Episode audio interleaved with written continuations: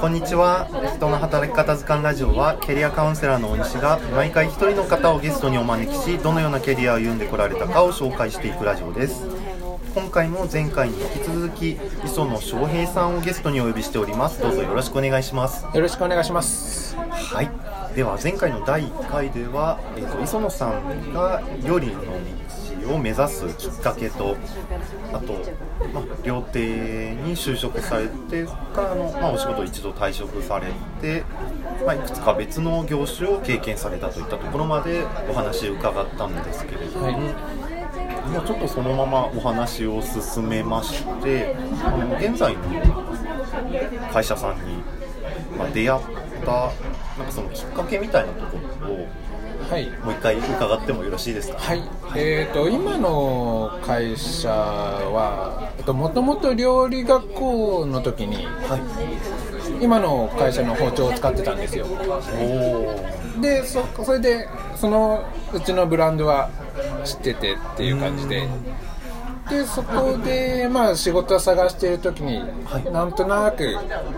うちのホームページを見て、はい、なんか求人募集しててそれでやってみようっていうことでで連絡したっていう感じです。あ、そのなんとなくっていうのはパソコンでそのブランド名をガチャガチャと検索してホームページを見てたみたいなそうですね。ホームページを見てて。ああなんか求人募集してるって思ってそこをクリックしたらちょっといいかもしれないと思って。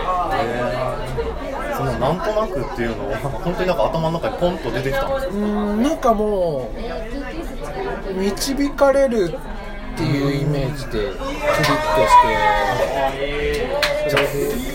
まあ、そのブランドが頭に残るほどその当時の学校で使ってた時は使いやすい包丁だったと。そうですね。やっぱり日本料理を目指してたっていうのもあってそれでなんか思い入れっていうのが強かったのかなって。なんかそのエピソード的なものを思い出すこととかってできます？なんか出てきますまあなんかそのホームページ見てたのがまあなんか深夜だったんですよ。深夜なんですね。今だと考えられないですけどね深夜に起きて。るのは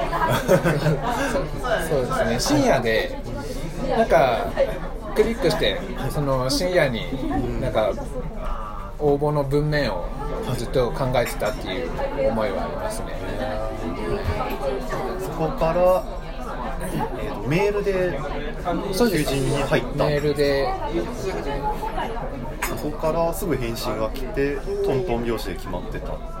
返信は翌日っていう感じなんですけどでそこから面接とかをして、まあ、その返信でやる気があるなら来てくださいっていう感じでやっ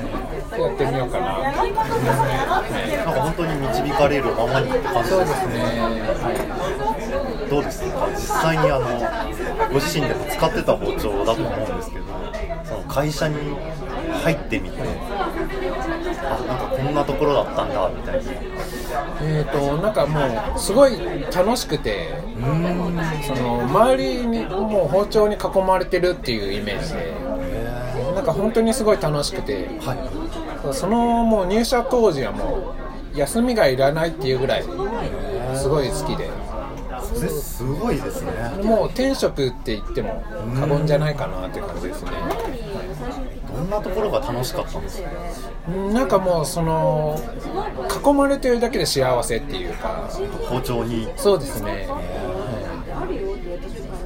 包丁に囲まれて幸せっていうのは自分で使ってるのが幸せなんですか？それとももう囲まれてるだけで OK? まあ、囲まれてるだけでその環境が僕に合ってたっていう感じでもでもそこでは実際にどんなお仕事されてたんですかえっ、ー、とまあその当時はまあ接客メインなんですけど、はい、お客さんに接客して、はい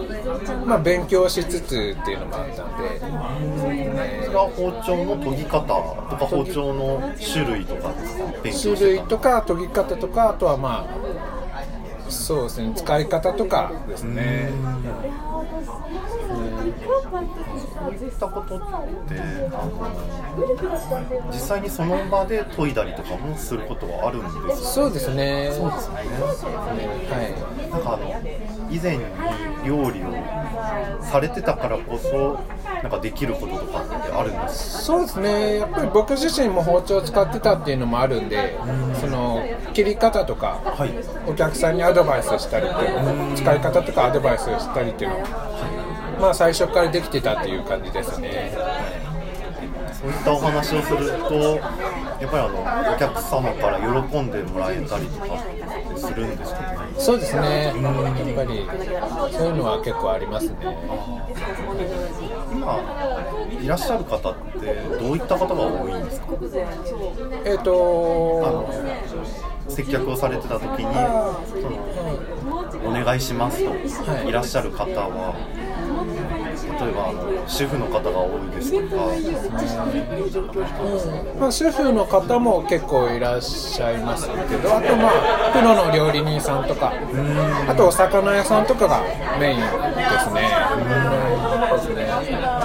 そういったあのお魚屋さんですとかプロの料理人さん。でなんか料理こだわりとかってありそうじゃないかなと僕は勝手に想像してるんですけれどもやっぱり包丁選びとか性能機能っていうそうですねそういうこだわりってある方が多いんですか？そうですね。こだわる方はこだわっててやっぱり包丁一本一本手作りなのでその一本一本の重さとか厚さとかが微妙に違ってきてあるんですけどやっぱそこもこだわってるお客さんも結構いらっしゃいますね。微妙に違うっていうのはなんか例えば重さで言うと何グラム違うとかなんですか？そうですねもうそのぐらいですね。1グラム違う2ググラム単位とかあとは厚さとかだってもうミリ単位とか。そうですよそういうのもありますね。そこまでこだわる方がいらっしゃるんですね。そうですね。プロのお仕事って感じがしますよねなんかそういう方に対してあの、まあ、お話しされながらあの販売したりとか、あとまあ包丁を研いだりとかされてると思うんですけど、なんか気をつけてることとかってありますか？うんやっぱりその人のどういうふうに使いたいとかっていうのを聞き出してですねその微妙な薄さに仕上げたりっていうのがあるんでちょっとかけにくくしてくれよって言われたらちょっと厚めに研いであげるっていうのもあるんですごい切れるようにしてくれって言われたらそれこそ薄く研いであるっていうのがあるんで。なんかその方の要望に合わせてそうですね変えて柔軟に変えていくって感じですね。なんか逆にあのお客さんからはもっと薄くしてくれと言われつつもなんか料理をしてた経験からなんかいやこの場合はもうちょっと太い方がいいかもしれないですねみたいな提案もされたりするんですね。ねまあたまにいらっしゃるんですけどなんかそういう薄くしてくれっていうお客さんすごい薄くしてくれっていうか、いうお客さんもいらっしゃるんやっぱり薄くしすぎる分かけやすくもなるんでまあ、そこら辺の注意喚起っていうほどじゃないですけどこうなっちゃいますよっていうのは伝えた上でまあ薄くしたりってそういうそれでも、まあ、あの了承を得た上で薄くするかですね。そのお客さんによってはあじゃあちょっと太めでそうです厚めで。ねじゃあまあほどほどに薄くしてくれっていうのもあるんで。うーん。なるほどいや奥が深いお仕事ですよね。なんか職人っていう感じがします。あとお客さんとかで、たまに僕が通ってた専門学校の包丁を持ってきてくれる人とかいるんですけど、でそこの卒業生とかで、そういう方とかが来られると俺も結構話しかけちゃいますね。先輩ですよね。そうですね一応。確かにそうですね。おーなるほどー、とその現在のお仕事あ、えー、と先ほど接客のお仕事は最初でそこからまた別のお仕事とかに移ったりはされてるんですか？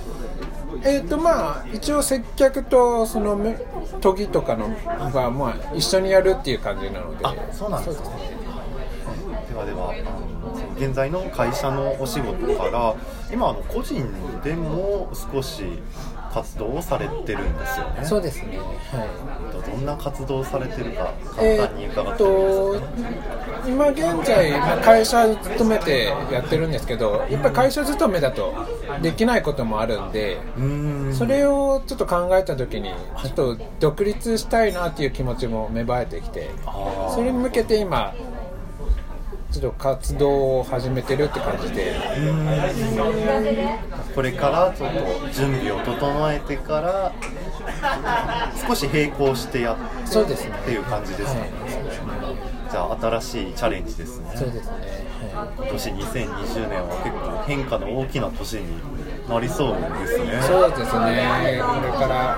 頑張っていこうかなって感じですね。でもなんかすごい楽しみそうな顔をしていらっしゃいますよねそうですね。そこはもう楽しみですね。いやなんかすごいいいな素敵だなっていうふうに思います、はい、といったところでまたまたお時間が近づいてきましたのでそのこれから独立に向けた活動のあたりについては次回の第3回でお話を伺っていこうかなと思います。